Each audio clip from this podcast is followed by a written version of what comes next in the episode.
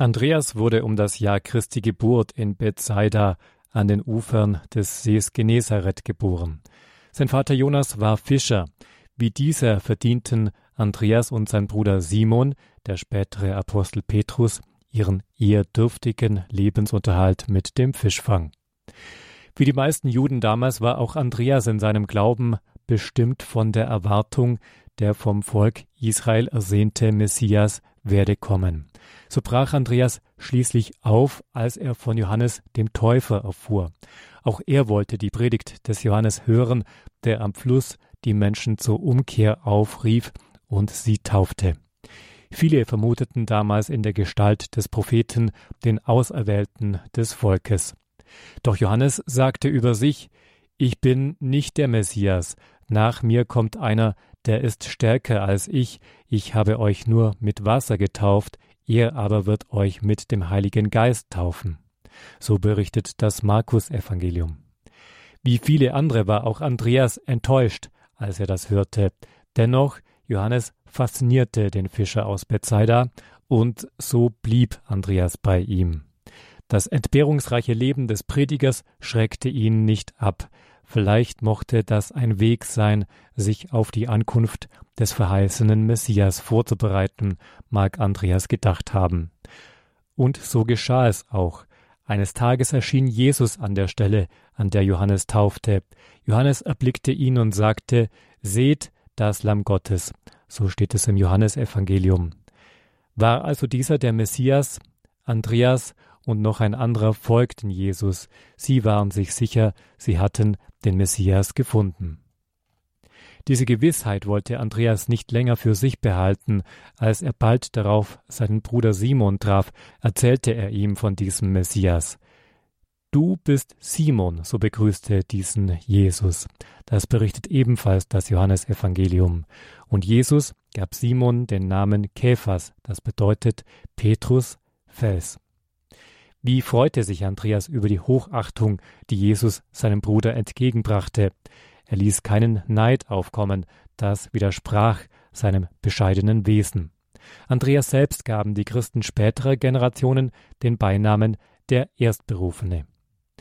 Von diesen Tagen an hörte er zusammen mit Simon die Botschaft Jesu. Dieser sprach von der Liebe Gottes zu allen Geschöpfen, aber auch sein Leben und Wirken war voller Verheißungen. Andreas, wie die anderen Jünger auch, ließ sich davon prägen. Er fing an, an Jesus zu glauben, der der Sohn Gottes war.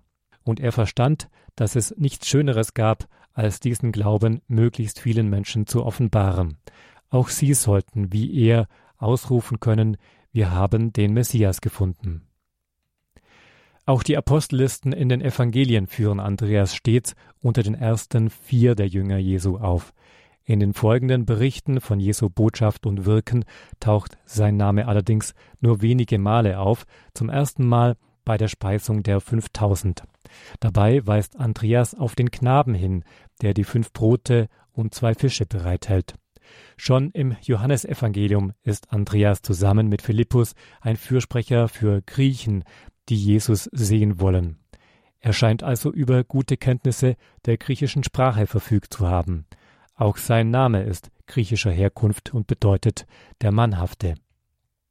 Was Andreas darüber hinaus im Kreis der Jünger oder mit seinem Herrn gesprochen, wie er sich hervorgetan hat, darüber schweigt die Heilige Schrift. Die Kirchenväter Eusebius von Caesarea, Gregor von Nazianz und Hieronymus berichten aber über sein Wirken nach Tod und Auferstehung Jesu. Demnach predigte Andreas in Epirus, Kappadokien, Skythien, Mazedonien und Achaia. Dort baute er Kirchen und bewirkte zahlreiche Bekehrungen. Er soll sogar bis ins heutige Ostanatolien und Georgien gekommen sein. In Patras, einer wichtigen Hafenstadt in Westgriechenland, heilte Andreas nach der Überlieferung Maximilla, die Frau des Statthalters Ägeas, und bekehrte sie zum Christentum. Er riet ihr zu ehelicher Enthaltsamkeit. Bei einer anschließenden Gegenüberstellung konnte der Apostel den Statthalter nicht für das Christentum gewinnen. Ägeas ließ ihn geißeln und zu besonderer Pein und langsamem Tod an ein x-förmiges Kreuz binden. Noch heute wird das Kreuz mit den diagonal verlaufenden Balken Andreaskreuz genannt. Zwei ganze Tage soll Andreas am Kreuz hängend dem Volk gepredigt haben, während den Sterbenden himmlisches Licht verhüllte. Als Todestag ist der 30. November überliefert, der sowohl in der römisch-katholischen als auch in der orthodoxen Kirche als Fest des heiligen Andreas begangen wird. Die sterblichen Überreste des heiligen Andreas sollten so schnell keine Ruhe finden. Immer wieder wurden sie, oft wegen drohender kriegerischer Auseinandersetzungen, umgebettet. In einem Triumphzug wurden die Gebeine im Jahr 357 von Patras nach Konstantinopel überführt. So breitete sich die Verehrung des Apostels über das ganze östliche Reich aus.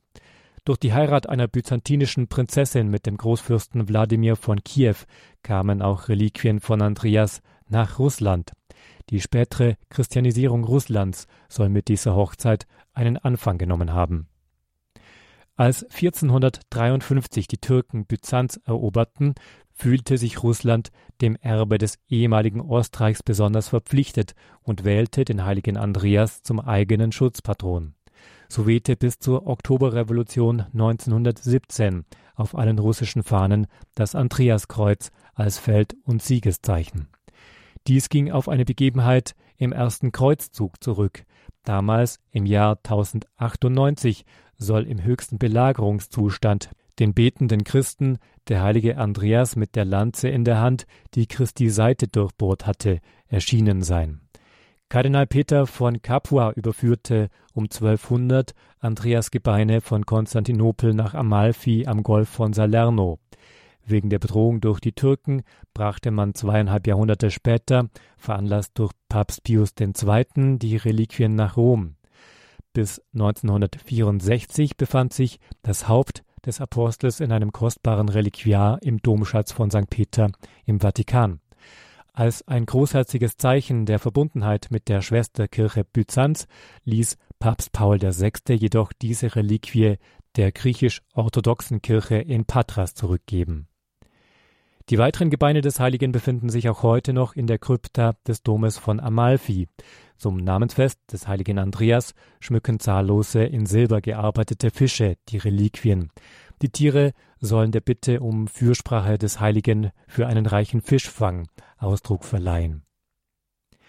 Auch in Schottland sollen sich Reliquien von St. Andreas befunden haben. Seine Verehrung dort ist eine Tradition, die bis ins achte Jahrhundert zurückreicht. Die kleine Stadt St. Andrews an der schottischen Ostküste ist noch immer Sitz eines Erzbistums. Andreas ist außerdem Patron für Ehevermittlung, Eheglück und Kindersegen.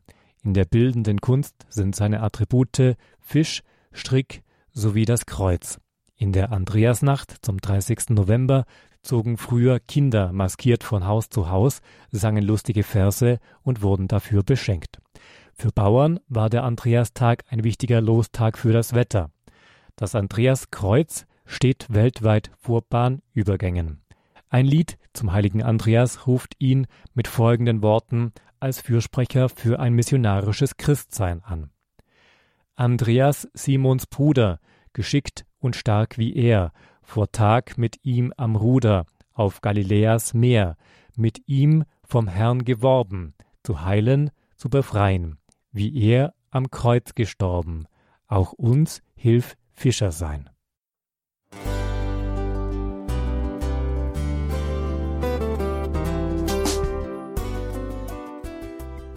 Liebe Zuhörerinnen und Zuhörer, vielen Dank, dass Sie unser CD- und Podcast-Angebot in Anspruch nehmen. Wir freuen uns, dass unsere Sendungen auf diese Weise verbreitet werden. Dieser Dienst ist für Sie kostenlos. Für uns ist er allerdings mit einem nicht unerheblichen finanziellen Aufwand verbunden. Deshalb sind wir für jede Spende dankbar. Alle Bankverbindungen unserer Spendenkontos können Sie über unsere Homepage horeb.org unter dem Menüpunkt Spenden einsehen. Dort besteht auch die Möglichkeit, online zu spenden. Natürlich nach den neuesten Sicherheitsstandards. Sie können diese Informationen auch bei unserem Hörerservice unter der Telefonnummer 08328 921 110 erfragen. Ich wiederhole die Rufnummer 08328 921 110. Vergelt's Gott für Ihre Unterstützung. Ihr Pfarrer Kocher.